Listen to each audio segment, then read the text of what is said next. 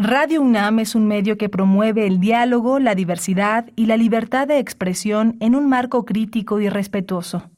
Los comentarios expresados a lo largo de su programación reflejan la opinión de quien los emite, mas no de la radiodifusora. La Facultad de Derecho de la UNAM y Radio UNAM presentan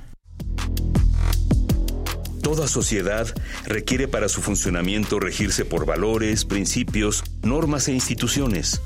A diario escuchamos, leemos y opinamos sobre temas relacionados con la legalidad.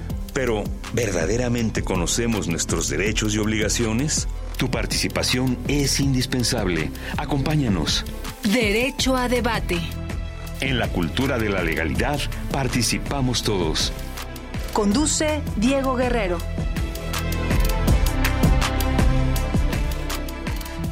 Hola, ¿qué tal? Muy buenas tardes. Bienvenidas, bienvenidos a Derecho a Debate. En la cultura de la legalidad participamos todas y todos. Mi nombre es Elías Hurtado y en nombre de Diego Guerrero les agradecemos como cada martes que nos acompañen en estos micrófonos por el 96.1 FM Radio UNAM. Me acompaña en la locución Marijose López, estudiante de octavo semestre de la Facultad de Derecho de la UNAM. Marijose López, bienvenida a los micrófonos de Radio UNAM y platícanos un poquito qué saber sobre el tema. Hola Elias, buenas tardes a todo el foro que nos esté escuchando y pues bueno, hoy vamos a hablar sobre cómo es que se administran los recursos en el, en el deporte hemos sabido que la administración de recursos en el deporte es un tema de vital importancia para garantizar un desarrollo eficiente y sostenible de las actividades deportivas. Implica la planificación, asignación y gestión adecuada de los recursos disponibles como el financiamiento, la infraestructura, el talento humano y las tecnologías, entre otros cuantos elementos más. Una eficiente administración de recursos permite optimizar el rendimiento deportivo, impulsar el crecimiento de los atletas, promover la igualdad de oportunidades y mejorar la calidad de los programas deportivos en beneficio de la sociedad.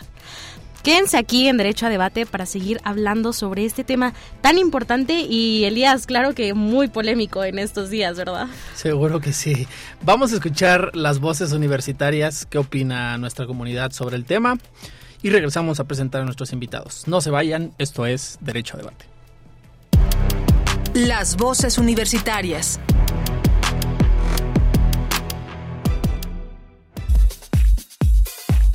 ¿Qué opinas de la gestión de Ana Guevara al frente de la CONADE? Lo que pasa es que a mí me parece que hay un montón de cosas que ocurren tras bambalinas. Desde luego desconocemos en torno al otorgamiento de los apoyos. Nada menos la problemática que hay entre la Federación Mexicana de Natación y el Comité Estabilizador. Eh, pues hace que estos se encuentren enfrascados en una pelea de fuerzas y reconocimientos y pues quienes terminan afectados, las y los deportistas. Y pues algo que también deberíamos preguntarnos es por qué tratándose de la funcionaria de Ana Guevara, los medios de comunicación siempre han buscado hacerle quedar en ridículo. Tan simple como revisar la prensa y las fotos que utiliza, ¿no? Dice, pues ahora la funcionaria tampoco se ayuda mucho con sus declaraciones que hizo recientemente, porque aunque se sostenga y con toda honestidad diga que las nadadoras son mentirosas, pues la verdad es que como funcionaria no es la mejor, tratando de comunicar un contexto y en buscar desenmarañar un problema. Ana Guevara, al ser deportista de alto rendimiento, sabía de las carencias que tienen o de la falta de apoyo que tenían los deportistas en su época. Han ido cambiando las situaciones y yo creo que estar al frente de la institución la hizo ver los baches, las fugas de dinero y los manejos disfrazados de apoyos que me imagino que mucha gente obtuvo y eso ha sido que ella sea quisquillosa para gastar el dinero, independientemente de que ella a lo mejor piensa que no se merecen ese apoyo, que siente que solamente quiere beneficiarse y se le olvidó que ella también pasó por lo mismo. Creo que la dirección de eh, Guevara al frente de la CONADE ha sido pésima, de hecho va de error tras, tras error, perdió el piso por completo, ha vuelto un cargo que no debería de ser político a volverlo completamente tendencioso y eh, ha enfrentado muy mal eh, todos los problemas que se han suscitado, sobre todo porque ella cortó todos los recursos para los deportistas, cuando pues ella misma fue una de las cosas de las que ella se quejaba, ¿no? En lo personal creo que ha sido una muy muy mala la dirección? La primera pregunta que me viene a la mente es ¿cuál gestión? porque sinceramente creo que esa dependencia ha estado acéfala durante muchos años y las veces que ha dado de qué hablar han sido puros escándalos, no logros y no noticias buenas. Escuchas Derecho a Debate.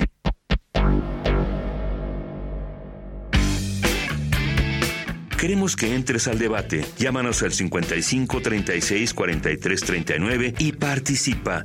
Derecho a debate. Bien, estas fueron las voces universitarias, lo que opina la comunidad sobre el tema que estaremos abordando el día de hoy, cómo se administran los recursos en el deporte. No se olviden que estamos en Facebook, Instagram, TikTok y Twitter como Derecho a Debate y los micrófonos de Radio UNAM están abiertos para ustedes, para que nos puedan marcar. José López, alumna de la Facultad de Derecho, por favor ayúdanos a presentar a nuestros invitados del día de hoy. Claro que sí, el día de hoy nos acompaña la maestra Patricia Elizabeth Muñiz Domínguez, directora general del despacho Muñiz y Asociados, abogados del deporte. Buenas tardes, maestra. ¿Qué tal? Muy Bienvenida, Patti. Gracias por la presentación. También nos acompaña el licenciado Margarito Cruz Cruz, presidente de la Unión Nacional de Asociaciones Deportivas y Actividades Físicas. Buenas tardes, licenciado. ¿Qué tal? Muy buenas tardes a todos. Muchas gracias por la invitación. Margarito, pues, a ver, ya escuchamos las voces universitarias, este, fue polémica la pregunta, ¿no? Directa, con, con, con una representante de una de nuestras, pues, de nuestra Comisión Nacional del Deporte. Empezaría contigo, mi querido Margarito. ¿Qué tiene que entender la gente que nos escucha ahorita sobre la administración de los recursos en el deporte? ¿Por qué se vuelve tan polémico y por qué hoy hablamos de una deportista quizá de las más emblemáticas en nuestro país, ¿no? Yo creo que todas las personas que hoy nos escuchan al menos vieron y se levantaron a las 5 de la mañana a verla correr en Atenas, ¿no? Pero ¿qué es lo que pasa? Cómo funciona la administración de los recursos en el deporte. Margarito. Bien. Creo que a partir de esa pregunta se confirma lo que en un momento hemos manejado en diferentes foros. Eh, antes de entrar bien, a qué deben entender o qué tienen que entender con el tema de los recursos. Lo que ya creo que entendimos todos es que seguimos con el problema de designar a personas a cargo del deporte que tal vez sí tienen un perfil deportivo, pero que ya para estas épocas no se requiere únicamente un perfil deportivo. Sabemos que siempre ese ha sido el problema. ¿Quién, quién administra o quién dirige mejor? ¿Gente de pantalón largo o deportistas? Y yo en lo personal creo que puede ser cualquiera de los dos, pero con un perfil que conozca realmente eh, todo el tema del derecho del deporte o del derecho deportivo.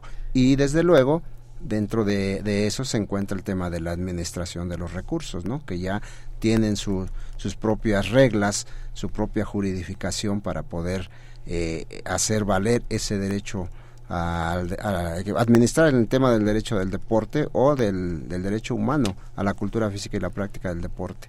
Bueno, a ver, ya estás tocando temas interesantes y me gustaría preguntarte a ti, Pati, ¿compartes esta postura? ¿Realmente estás convencida de que los deportistas al frente de alguna federación, al frente de los órganos de impartición de justicia en temas de deporte o de, de administración en general, no son buenos administrando? ¿No son buenos y no conocen sobre el tema? Es decir, una cosa es administrar, ser directivo, pareciera que lo administrativo es una cuestión y lo deportivo es aparte.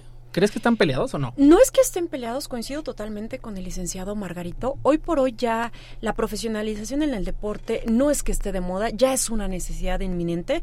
Estamos viendo lo que está ocurriendo hoy, eh, no solamente en la CONAD, al final la CONAD es la punta del iceberg. Hay que ver qué, quiénes están al frente de los institutos del deporte, hay que ver en este caso quiénes están al frente de las federaciones y lo que comentábamos, eh, incluso fuera del aire, es que hoy por hoy seguimos viendo eh, todavía estos, no sé si la palabra todavía sean rezagos o esta tendencia del decir fuiste deportista, entonces estás preparado eh, para ser eh, director de la CONADE o para ser director de un instituto del deporte y no necesariamente, porque aunque hayas estado en el alto rendimiento, que hayas sido elite, un atleta elite, al final tienes que tener la capacitación o los conocimientos mínimos en materia de administración y gestión del deporte, ¿no? Y conocer todo esto desde la cuestión de planificación enfocada al deporte, mercadotecnia, marco legal del deporte, que es básico, ¿no?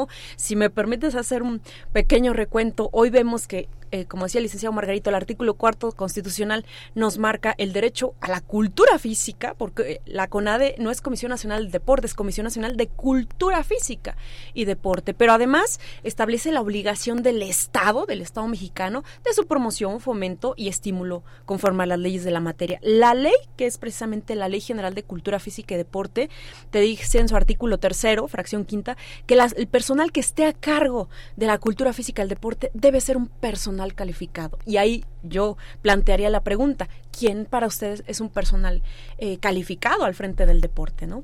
Bueno, y entonces toda la gente que nos escucha, si algún día se habían imaginado que existen clases de derecho deportivo, más o menos así se, se escucharía, ¿no? Como lo que están escuchando con Patti. Marijose López, alumna de la Facultad de Derecho, por favor. Sí, claro, aquí mencionar algo bastante importante eh, que pues me llevo pues como en esta parte en donde hablan sobre la persona, ¿no? Que a final de cuentas pues se ha convertido en un personaje, en un personaje bastante polémico.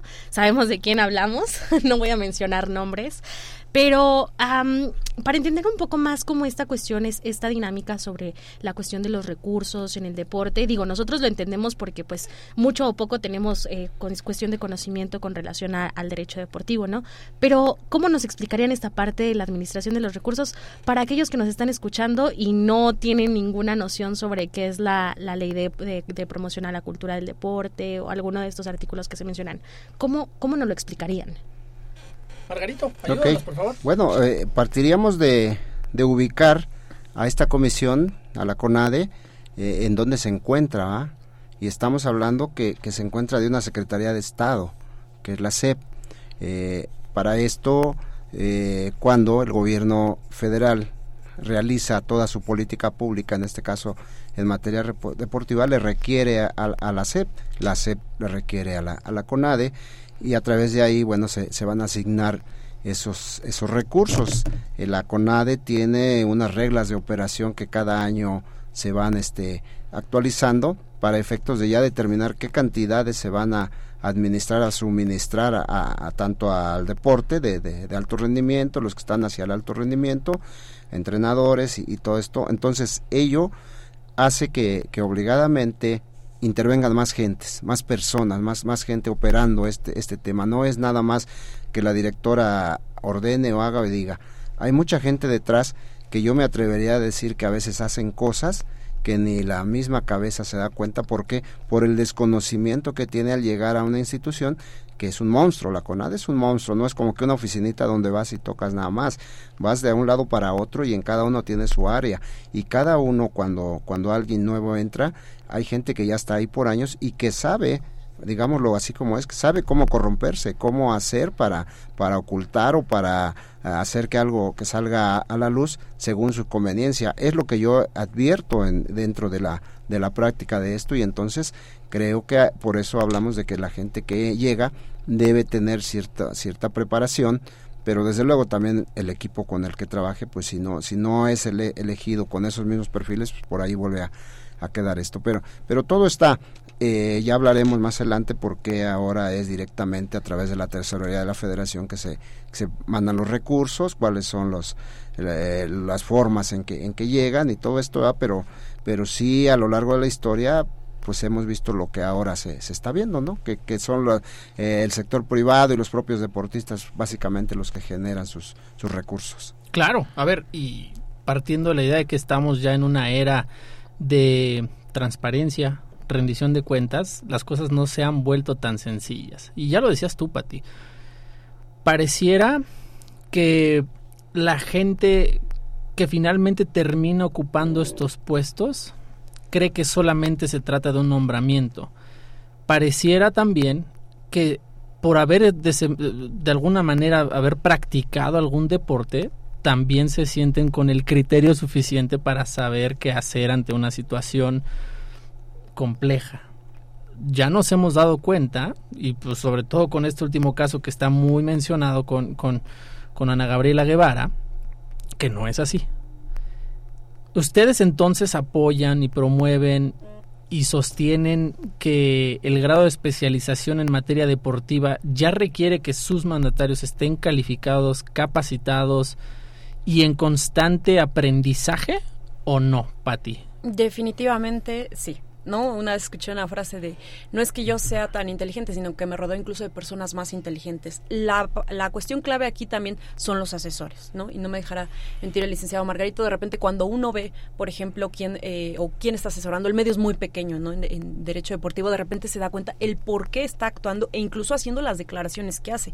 Aquí es algo eh, muy interesante, ¿no? Que cuando entro o cuando doy las clases igual eh, de derecho deportivo, les digo, estos son los puntos finos eh, del derecho deportivo. O sea, no cualquier abogado, porque entran abogados eh, de otras materias y de repente dicen, ¿qué es esto? ¿No? O sea, de, ¿con qué se come? O incluso abogados que dicen, ah, esto es muy sencillo, ¿no? O sea, vamos, solamente es deporte, ¿qué puede pasar? Y precisamente este es eh, uno de los casos, ¿no? Aquí vemos, y nada más para explicar de manera muy general, cómo la norma pública, para los abogados que nos están escuchando y para los que no, ahorita lo explico este, más pues eh, de una manera más sencilla. La norma pública eh, choca con la norma privada. Sabemos que el deporte como tal, el derecho deportivo es privado. Hay una federación internacional, en el caso de natación, la World Athletics, que en este caso interviene, esto repito, para un abogado civilista es impensable, ¿no? Interviene, o sea, imagínense, una asociación de derecho privado suizo interviene en una asociación de derecho privado este, mexicano. ¿No? Entonces, eh, en colaboración, porque esto es importante, ¿no? Si visualizamos una, una pirámide, una estructura piramidal, eso sería el deporte federado, hay una federación internacional, una continental, una nacional, estatal, ¿no? Y hasta llegar a los clubes o ligas, dependiendo del deporte. Entonces, decíamos, la World Athletics interviene en, una, en la Federación Mexicana a través de una comisión de estabilización o estabilizadora, y en este caso, eh, la CONADE, como bien la comentaba el licenciado Margarito, como órgano de gobierno, tiene una limitante. Esto es muy importante. A nivel internacional, la Carta Olímpica te habla del principio de no intervención gubernamental. O sea, el gobierno no puede intervenir directamente en el deporte. ¿Y qué fue lo que dice Ana Gabriela Guevara? Eh, lo que está haciendo la World Athletics es ilegal. Ahí ves un desconocimiento tremendo de lo que es el derecho deportivo, tremendo de lo que es la norma pública, la norma privada, porque al final sí es algo que es válido y es legal al a la luz de la normatividad privada, que son los estatutos de la World Athletics. Eh, y si lo vemos en el lado eh, de la Ley General de Cultura Física y Deporte, como decía el licenciado Margarito, las federaciones eh, tienen una calidad que se le llama agentes colaboradores del gobierno, ¿no? En alguna ocasión un abogado me decía, sí, las federaciones son agentes del gobierno. No, y le digo, nunca diga eso porque en el Comité Olímpico nos van a vetar, ¿no? O sea, son agentes colaboradores del gobierno, conforme al artículo 51 de la ley y ahí es donde empieza lo bueno, ¿no? Ahí es donde la, la CONADE colabora o debería coadyuvar, o la más bien la federación coadyuva a las federaciones con la CONADE, ¿no? Sin intervencionismo por parte de la CONADE, porque, repito, conforme a la Carta Olímpica, no podría ser. Entonces, cuando salen estas declaraciones de que es que esto es ilegal, lo que está haciendo la World Athletics, sí fueron muy, muy lamentables porque decíamos, es que ese es un desconocimiento tremendo de cómo se rige el deporte eh, legalmente a nivel internacional y aquí a, nivel eh, nacional, ¿no? Es un poquito como hablando. Entonces, cierro en esta parte de los asesores, es importantísimo hacerse saber, o sea, si bien ella no es especialista ¿no? en derecho deportivo, derecho del deporte, hacerse, eh, en este caso, a llegar de los especialistas o los asesores, eh, pues, correspondientes, ¿no? Que, le hayan explicado esta cuestión. Y también en esta parte, pues siempre en una historia tenemos un protagonista y un antagonista, ¿no? Entonces, aquí sería hacer, hacerles, hacernos, no, hacerles aquí la pregunta a ustedes, al licenciado Margarito. Héroes o villanos, ¿quién tiene la razón? Bueno, yo creo que eh, un poco difiero con, con la maestra Patti en el sentido de que de que no podría declararse totalmente ilegal. Yo creo que sí podría, eh, siempre y cuando lo fundamentara, y obviamente sabemos que como autoridad motivara, ¿no? Eh, tal vez si hubiese hecho un, un ejercicio con base a nuestra constitución, eh, a, las reglas que como federación eh, deben cumplir al estar afiliados este, al Sistema Nacional de Deporte a través de la CONADE, esa federación, y que una su, federación internacional eh, venga y de facto empiece a, a, intervenirlo, tal vez sí, sí, por sentido común cualquier abogado diría, pues sí, sí, es ilegal, en este momento tanto yo creo que, que sí podría haber tenido ese, ese argumento pero debió haberlo, haberlo hecho valer previamente a través de un procedimiento a la, propia federación a la propia federación para poder decir yo estoy interviniendo. Estoy hablando de, de, la CONADE con su federación y decirle a la internacional, espérame, esto primero se debe de, dilucidar aquí. Digo, e, es, es mi punto de vista. A lo mejor, tal vez estando asesorando, yo podría dar una salida en ese sentido para justificar por qué ella como autoridad tiene que eh, hacer valer esa, esa, esas reglas este, internas o domésticas eh, por encima de, de esa internacional obviamente también existe el otro argumento que, que es válido, ¿no? El que comenta Patti. No, y a ver, aquí está, aquí está lo interesante y justo está la parte de, de por qué nuestro programa, programa se llama Derecho a Debate. No quiere decir que una postura u otra sea la correcta. Y también hay que precisar con la pregunta que hacía Mari José, que todo depende también desde qué punto estés parado. Ya lo platicábamos fuera de los micrófonos, ¿no? No es lo mismo que hoy tú tengas que fundamentar y sostener una postura cuando estás del lado del deportista, que cuando estás del lado de la federación, que cuando estás asesorando como despacho externo, ¿no? Me gustaría que un poco nos dijeras, Patti, qué retos estamos encontrando hoy con este tema de administrar recursos y que no perdamos de vista que se tratan también de personas. A veces creo que cuando nosotros hablamos de la CONADE, la gente inmediatamente piensa en deporte profesional. Ya lo decías, el nombre completo de la CONADE lleva también un tema de cultura física. Es decir, tienen que administrar recursos no solo para deportistas de alto rendimiento, sino para muchos otros niveles. ¿Le podrías ayudar un poco a la gente que nos está escuchando en los micrófonos a entender esto y lo complejo que se vuelve también administrar recursos no nada más para deporte profesional? Porque eso es lo que suena hoy. Pero atrás de eso hay muchísimos casos más que podrían salir a la luz y que, seguramente nos llevaríamos muchas sorpresas. Pati, ayúdanos un poquito con esta parte. Claro que sí. Igual nada más cerrando esta parte, del tema de la Federación Mexicana de Natación. En su momento, la Federación Mexicana de Natación impugnó este tema a nivel internacional, porque recordemos que la World Athletics es un organismo a nivel internacional y en este caso el tribunal o el organismo competente para conocer es el Tribunal Arbitral del Deporte, el TAS, que está en Suiza, y el TAS desestimó en este caso eh, la apelación.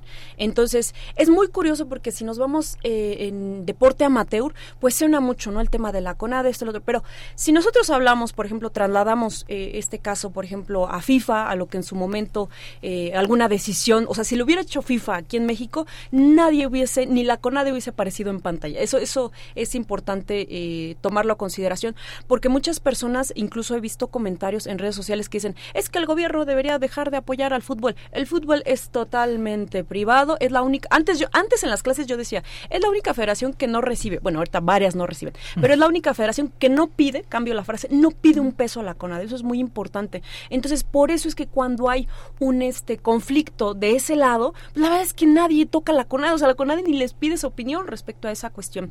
¿Qué es lo que sucede en el tema de la Comisión Nacional eh, de Cultura Física y Deporte? Como su nombre lo dice, de hecho nace como Comisión Nacional, eh, en este caso del deporte con la primera ley, la ley de fomento y estímulo al deporte, eh, y después, posteriormente, después, ahora sí que derivados de varios estudios, se determina que el deporte al final, y, este es un concepto un poquito amplio, no académico, pero lo voy a explicar, el deporte es una de las manifestaciones de la cultura física. La cultura física es un término genérico, es el conjunto de conocimientos que se tiene respecto al cuidado del cuerpo, y en ese está el ejercicio, la actividad física, la educación física, ¿no? Porque los educadores físicos de verdad se quejan, también doy clases en la maestría de educación física y me dicen, es que ni estamos en CEP, porque somos el patito feo, pero tampoco estamos en CONADE, porque nos regresan a CEP, ¿no? Entonces, este, bueno, directamente al área de educación, ¿no? Pero a lo que voy es, em, en esta cuestión, cultura física, decíamos, es, es el término genérico y dentro de las diversas manifestaciones está el deporte.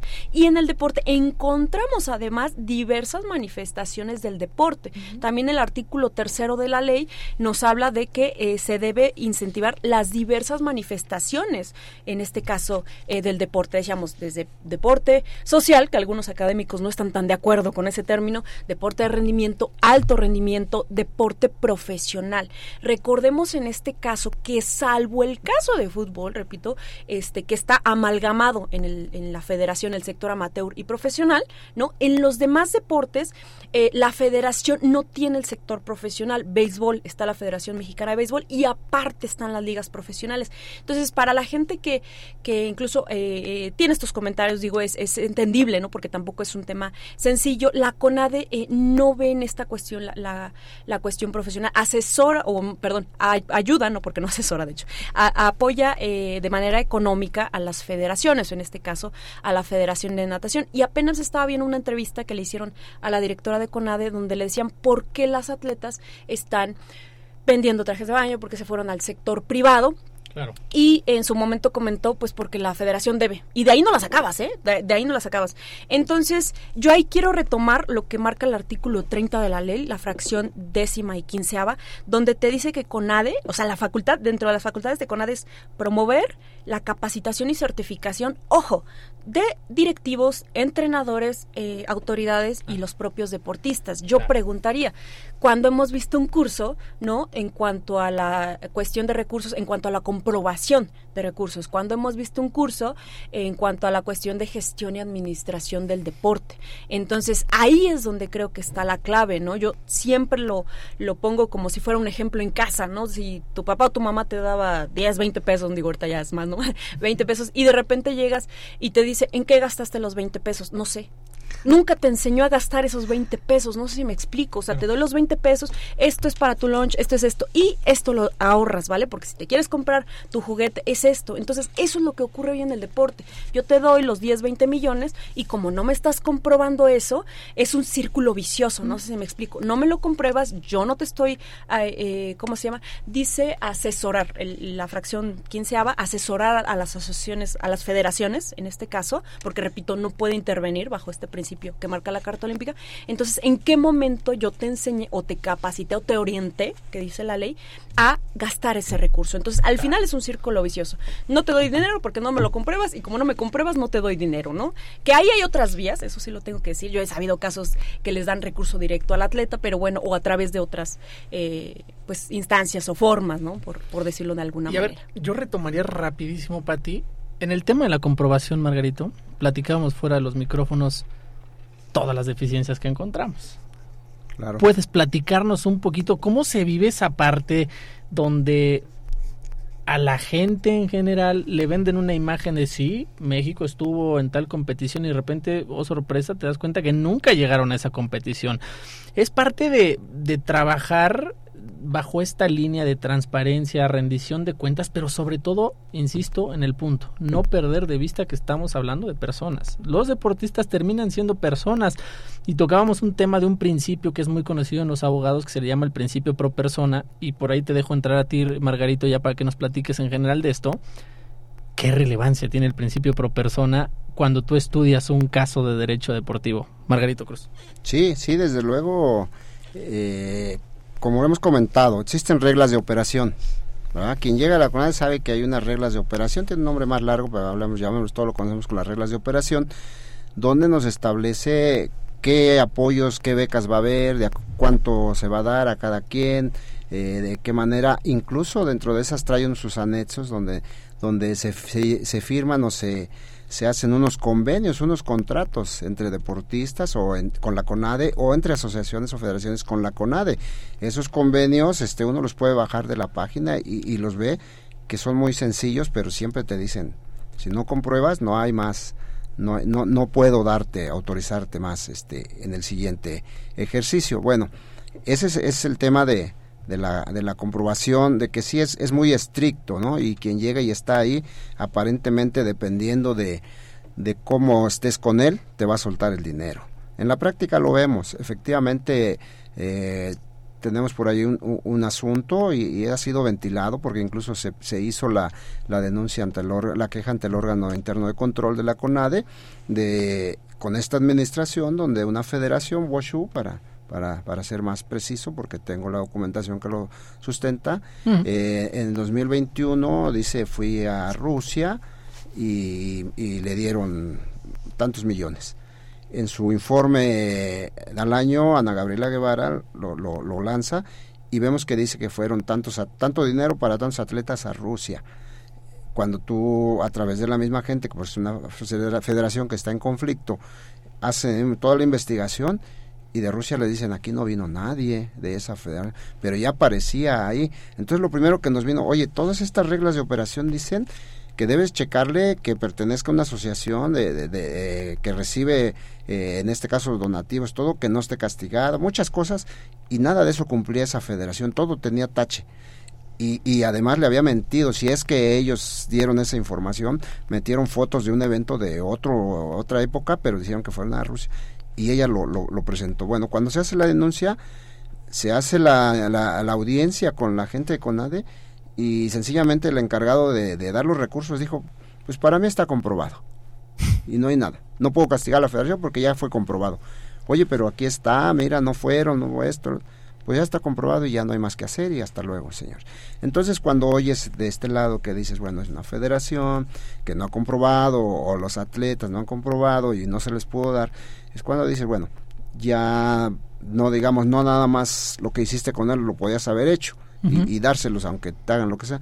Ahí es donde tú puedes como autoridad, sabemos la obligación de todas las autoridades de proteger y garantizar en este caso los derechos humanos, y las determinaciones que puede tomar, aún teniendo unas reglas de operación, eh, contra una necesidad de, deportistas evidente, a lo mejor, como, como comentaban, con una asesoría más enfocada en ese tema de los derechos humanos o fundamentales, poder haber realizado una a través del principio pro persona algún ejercicio para poder obtener y dar esos recursos, ¿va? Como autoridad, por eso yo hablaba al principio que a lo mejor ella tiene la idea de lo que es legal o ilegal, pero pues obviamente eh, ella el tema jurídico, pues ahí es donde necesita fundar y motivar como autoridad, pero, pero lo vemos, lo vemos, entonces volvemos. Siempre ha sido así, la, la CONADE les dice, le llama a una federación y le dice, aquí no me has comprobado, pero consígueme tales facturas y órale, yo te pongo, y yo poniéndote que ya me comprobaste, ya no pasa nada, ¿sí? Pero también aquí te tengo que ya sé lo que me trajiste y si alguna me incomodas, ahora le, te denuncio y digo que me trajiste facturas falsas, pero yo mismo te las pedí y las guardé. Entonces todo eso lo vemos ahí en la práctica. ¿eh? Entonces creo que, que sí es una problemática que a lo mejor ni la propia directora pues lo ha podido o lo ha querido ver, ¿no? A través de la gente que tiene a su cargo. Sí, complicado. Pati, a mí aquí me gustaría preguntarte, o sea, ¿cómo es que eh, se ha promovido como la participación, más bien no como, Sí, sí, cómo se ha promovido la participación de la iniciativa privada dentro de pues de los patrocinios a, los deportistas a los deportistas porque cómo está esta cuestión de, de pues es que se ha vuelto un, un tema demasiado mediático durante todas estas semanas y ya está que si una empresa que ofrece servicios este de transporte por medio de, de aire, esta otra empresa que vende pues utensilios, etcétera, ¿cómo es que lidia el Estado o la parte pública con la cuestión de la iniciativa privada al apoyo al deporte. Sí, fíjate que es un tema bastante interesante y a la vez complicado hablando de la legislación. ¿Por qué? Eh, lo estamos viendo con un despacho eh, que se dedica precisamente al tema de al tema fiscal y es especialista en el tema de donatarias autorizadas. ¿Qué sucede? Hoy la ley del impuesto sobre la renta eh, no contempla ni lo que es el deporte ni lo que es eh, la cuestión religiosa ni la cuestión política para ser, en este caso, donataria autorizada. ¿no? Uno podría decir, ¿cómo? no Porque aparte esto a nivel internacional no sucede así. En la gran mayoría de países, pues si tú donas al deporte, claro que tienes ese derecho de tener un, este, un comprobante deducible de impuestos. Hoy no ocurre. El deporte hoy está en el artículo 79, última fracción, en donde el beneficio de estar dentro del sistema nacional de cultura física y deporte, vuelvo a este tema, cultura física y deporte, es eh, que em, en este caso eh, tengas beneficios sobre que no se pague el, tema del ISR, ¿no? del impuesto sobre la renta. Pero en el caso de donatarias, y he tenido varios clientes de verdad, este, como decías, estoy a cargo de una firma eh, especializada en el área y vemos temas tanto dentro del deporte como inclusive que tienen que ver con deporte, pero ya no es derecho deportivo, ¿no? varios clientes me han preguntado por este tema de, oye, yo quiero hacer mi donataria autorizada para el deporte y pues uno le sonríe, ¿no? Y le decimos, mira, vamos a hacer la reunión con el especialista, pero te comento, en la ley del impuesto sobre la renta no está contemplado. ¿Cómo le hicieron? Que incluso apenas que fue el tema de la Fundación eh, Slim y el caso de las atletas, hasta incluso eh, este despacho, este, tenemos un chat y me dijo, ¿cómo le habrán hecho? Le digo, seguramente establecieron una estrategia, que es lo que hemos eh, buscado en esta cuestión, obviamente totalmente dentro del marco legal, pero de apoyo a las atletas, no sabemos si fue a través de una, eh, en este caso, o sea, de la propia fundación, porque es así es donataria, ¿no? Sino a través de otra persona moral o no, no, no sabemos, ¿no? Pero al final de cuentas es un tema que hoy se complica. En su momento, eh, cuando fue el tema de, eh, bueno, el sexenio de Calderón, se impulsó mucho esta cuestión de cambiar la ley del impuesto sobre la renta, porque em, ata de manos mucho el tema de donar al deporte. O sea, hoy está en un círculo vicioso, por así decirlo, entrampado en esta cuestión, porque decíamos la CONADE, eh, como órgano de gobierno que tiene la, la, obligación de promover, fomentar y difundir la cultura física del deporte, no solamente el deporte, eh, tiene esta cuestión, ¿no? Decíamos el círculo vicioso, si no me compruebas, no te doy ingreso, y como nunca te enseñé cómo comprobar, pues estamos en el mismo círculo. Pero hoy entra la iniciativa privada, y lo tengo que decir, esto es a título incluso personal, lo dijeron al inicio, más por una cuestión incluso hasta eh, mediática, ¿no? Por así decirlo, ¿no? Sabemos que la directora de la CONADE dijo, pónganse a, vender Tupperware, pues, y salieron las marcas. Ahí sí hay que reconocerle al área de marketing que dijo, yo me apunto, ¿no? Con permiso, Tupperware, dijo, yo las asesoro. ¿Cuáles son ahorita los beneficios fiscales, por ejemplo, en el deporte? Hablando de una figura que se llama el estímulo fiscal al deporte de alto rendimiento, como su nombre lo indica, la ley del impuesto sobre la renta, por ahí del artículo 202, nos dice que eh, aquellas eh, empresas bueno, aquellas personas físicas o morales que quieran, en este caso, tener un beneficio fiscal, eh, pueden incluso eh, dirigirse, repito, a este tema de ya sea instalaciones para alto rendimiento o atletas de alto rendimiento, ¿no? Yo quiero, en este caso, apoyar a la selección, ¿cuáles he visto de esgrima? Ah, bueno, pues este puedo generar un proyecto. Este proyecto, pues, no es tan a corto plazo, tiene ahora sí que una todo un procedimiento en donde están involucrados CONADE, Comité Olímpico Mexicano, eh, Hacienda y el SAT, ¿no? Al final, pues el que decide es Hacienda, ¿no? El sí, sí, sí. El tema. Pero a lo que voy es, lamentablemente hoy, como su nombre lo indica, habla del alto rendimiento. Si tú ves en otras, en otros países como Colombia, ahorita voy a hablar un poquito del caso, este, eh, allá, por ejemplo, eh, ya desde hace algunos años tuvieron una reforma en donde el 4% del impuesto sobre la telefonía celular se destina al deporte. Entonces, Colombia, con la tercera parte de la población, o sea, en números lisos y llanos, con la tercera parte de la población, hoy, a nivel regional, a nivel centroamericano, pues no, no todavía no está por arriba de México, pero a nivel panamericano y en Juegos Olímpicos ya nos rebasó.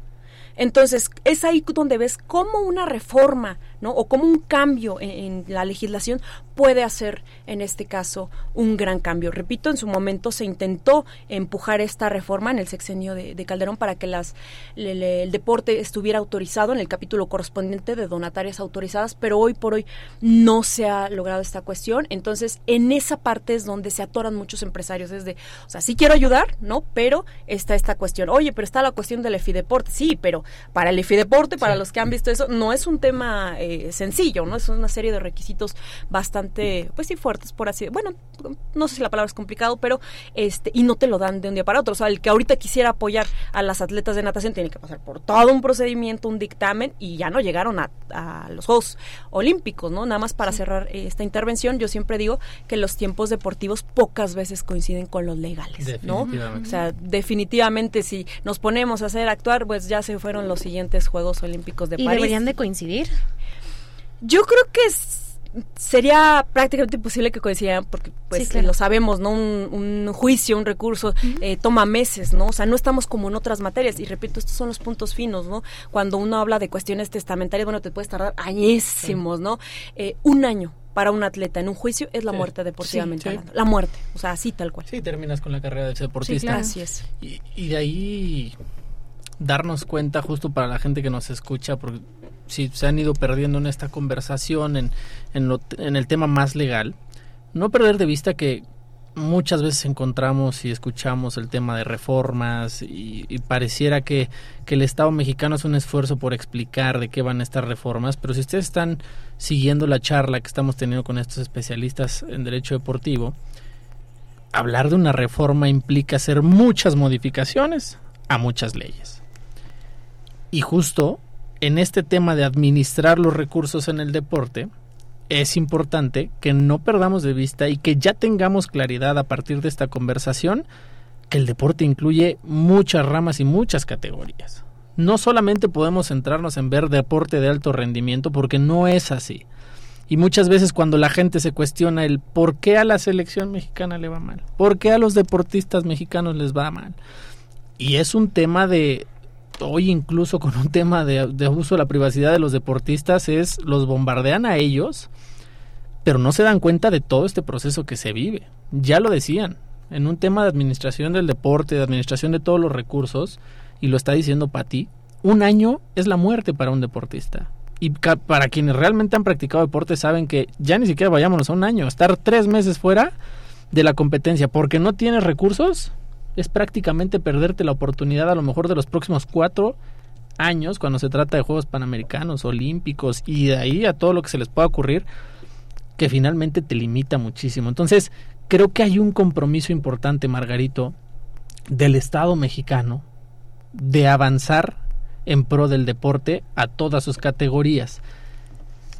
En la repartición de los recursos, me gustaría que nos platicaras un poquito cómo entiendes la administración de los recursos en México como tal. Ya nos mencionabas, hay una comisión y pareciera que solo la comisión, pero mencionaste institutos, mencionabas federaciones. ¿Crees que hace falta una modificación y una reforma en esta materia para de verdad organizar todo el deporte en nuestro país? Pues mira, no sé si, si una, una reforma porque, eh, como tú bien lo dices, eso, eso significa cambiar mucho, pero yo creo que aquí los operadores debemos este o, deben tener más más eh, echar mano más del tema jurídico con abogados y ahí es donde eh, los que andamos en esto siempre andamos diciendo que buscamos soldados para la guerra con abogados que tengan un espectro amplio en tema de derechos humanos. Eh, eh, eh, en litigios estratégicos en tema de derechos humanos creo que se pueden abrir muchas muchas puertas porque pues sabemos el impacto que se tiene con todos los principios que, ya conocemos de que son característicos. Yo yo no me iría tanto a, a, las reformas. A lo mejor sí actualizar algunas cosas por ahí que ya por práctica este se hacen. Si tú hablas con federativos y les dices hay que hacer todo esto para castigar a alguien, te dicen no, pero aquí siempre acostumbramos así, de tal manera. Si es eh, con la autoridad, igual te dicen no, no, no, esto ya sabes que es así. O sea, nunca, nunca se cuestiona. Entonces, pienso que, que sí, este, debemos tener una cultura y trabajarla desde nuestras nuevas generaciones en materia de derecho deportivo del deporte. Entender que quienes lleguen en su momento a estar a cargo de esto, tienen que tener vastos conocimientos en muchas áreas, pero principalmente, como tú decías al principio, no olvidar que se trata de personas, ¿verdad? De seres humanos que decidieron, sea eh, a, abrazarse al deporte como profesión, para rehabilitación, para todo lo que conocemos que sirve el deporte, para reinserción social, para todo esto. Y creo que ahí es donde las leyes, yo, yo he leído mucho tema de, de leyes en materia, o jurisdicción deportiva y la verdad es que, que tienen lo básico, nada más depende de, de nosotros y obviamente de los órganos que en México pues sí carecemos también de esa especialidad, ¿no? De no ser el ACAT que, medianamente por ahí resuelve algunos problemas, si ya vas a un juez federal o a un tribunal administrativo y todo, de repente como que te dicen, híjole, de deporte no sé de qué. no de qué me hablas si quieren irse a juzgar o, hacerlo con otra este, perspectiva que no le corresponde. Entonces, no creo que sea el tema totalmente por, por reformar leyes. ¿eh? Creo que es los operadores y, y desde luego la capacitación de, de, todo el sistema, no nada más de los que administran, como dicen los deportistas, de hasta los padres de familia que de repente no saben que, que existen derechos para poder hacer que sus hijos compitan. Muy rápidamente te diré que que en México una federación llevamos a, a siete siete deportistas a, un campeonato mundial a pesar de que no fue convocado por su federación cuando se dice que tiene que ser a través de federación solamente capacitando al profesor para que argumentara ante la internacional el tema de derechos humanos y la internacional lo que hizo dijo a ver estos no vinieron por falta de dinero o por falta de cuestiones este técnicas no pues por dinero. Sabes qué van a competir aunque no los haya convocado su federación. Va a ser un boom internacional. ¿Qué hizo la Federación Mexicana de ese deporte el presidente dijo bueno yo le firmo no de que sí los convoqué y ya están pero fue por hacer valer ese derecho humano. Híjole. Es que a ver este la verdad es que nos pones en el mapa cuestiones de muchas limitantes que tiene nuestra administración deportiva en general.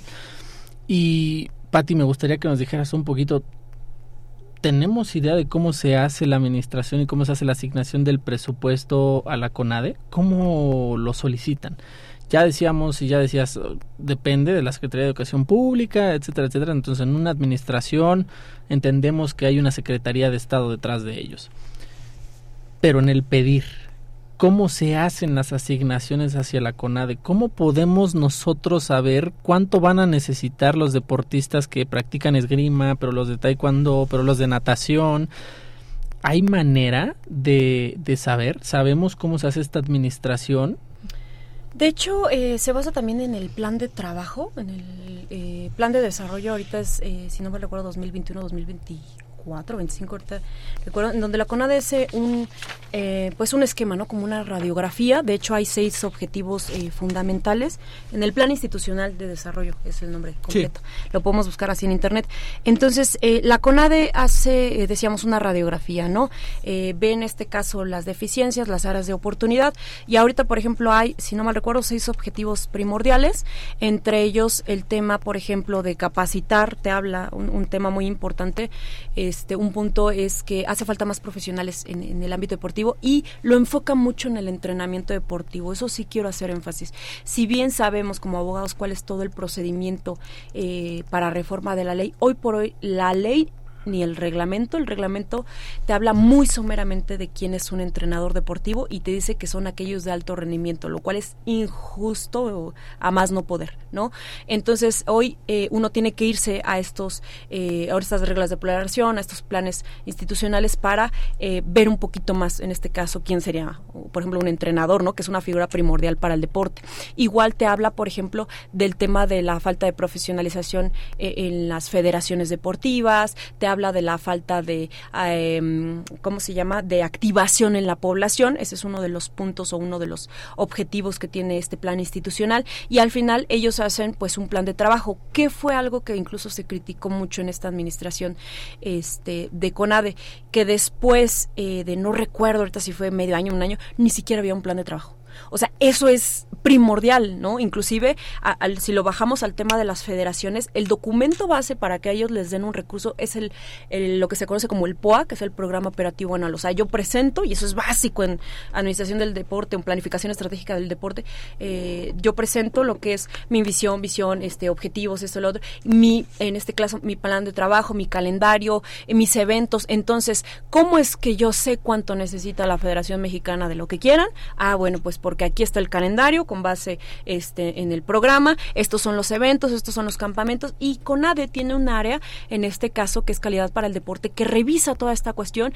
Y eh, yo siempre les digo, no puedes como la carta Santa Claus, tú le dices todos los eventos y ya CONADE dice, espérame, o sea, ¿cómo vas a justificar, por ejemplo, un evento, este, no sé, a principios de enero, un campamento en tal fecha, cuando tu campeonato o tu eh, evento eh, primordial, este, tu competencia fundamental le llaman los metodólogos, este, es hasta tal fecha. Entonces ellos mismos, bajo el área de metodología y todos los especialistas dicen, no, no son voy a eh, inventar, no, no son 20 millones, son 10 millones, ¿sí me explico? Entonces, todo eso se presupuesta, todo eso se pide, y ese es el paquete en este caso también que con ojo, nada más hablando del tema federativo, porque repito, la Comisión Nacional de Cultura Física y Deporte, pues también coadyuva, o debería coadyuvar, con los institutos del deporte en cada uno de los estados, entonces, a su vez, le presentan este plan o este programa cada uno de ellos, y pues al final, obviamente, se hace esta, pues, recopilación, por así decirlo, este, del proyecto. Pasa igual con el tema tema de las federaciones. Si no se comprueba, ¿no? Que, sucedió ahora en este sexenio que le recortaron pues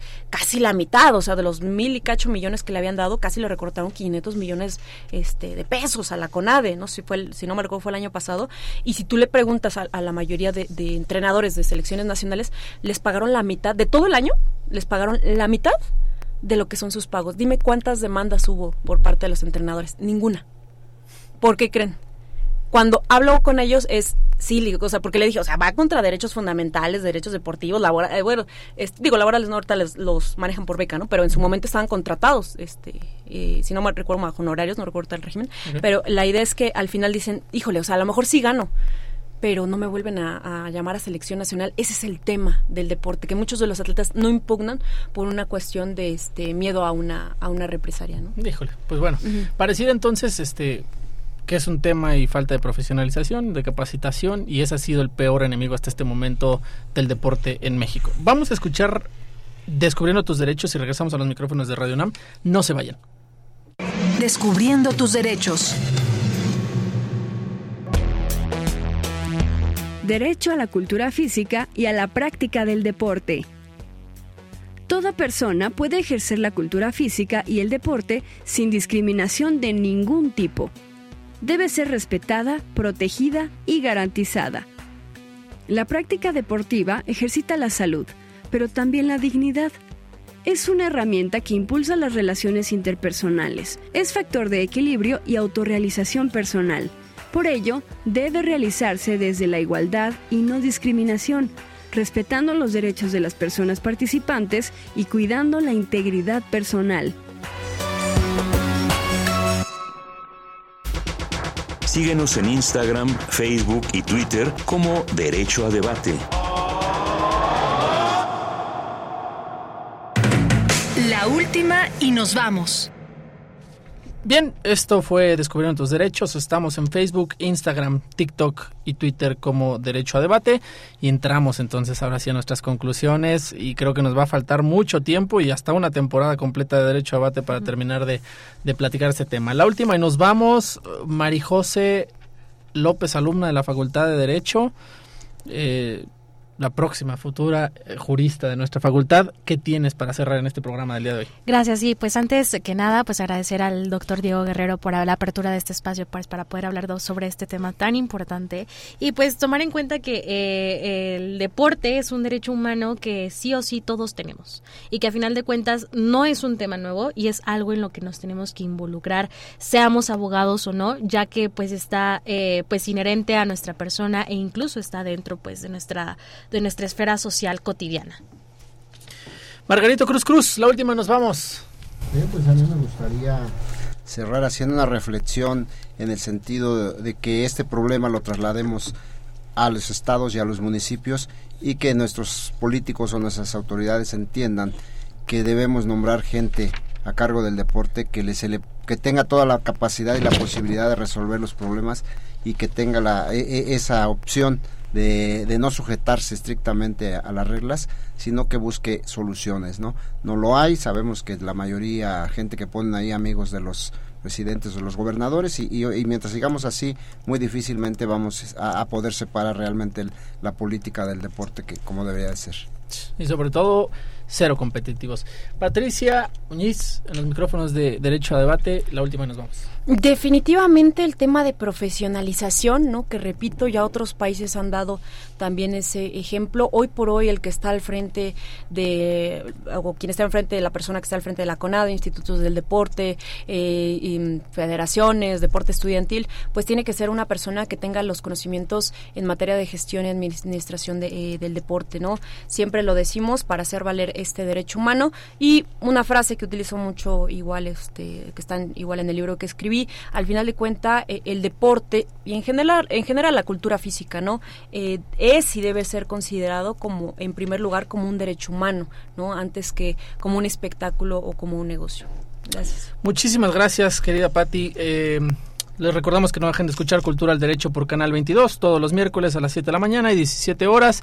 Eh, los agradecimientos, por supuesto, siempre a mi Facultad de Derecho, Radio UNAM, los créditos, coordinación, Renata Díaz Conti, María José López, asistencia, Mari Carmen Granados y Edgar Cabrera, comunicación y difusión, Giovanna Mancilla y María José López, operaciones técnicas, Arturo González y en la producción, nuestro querido Paco Ángeles.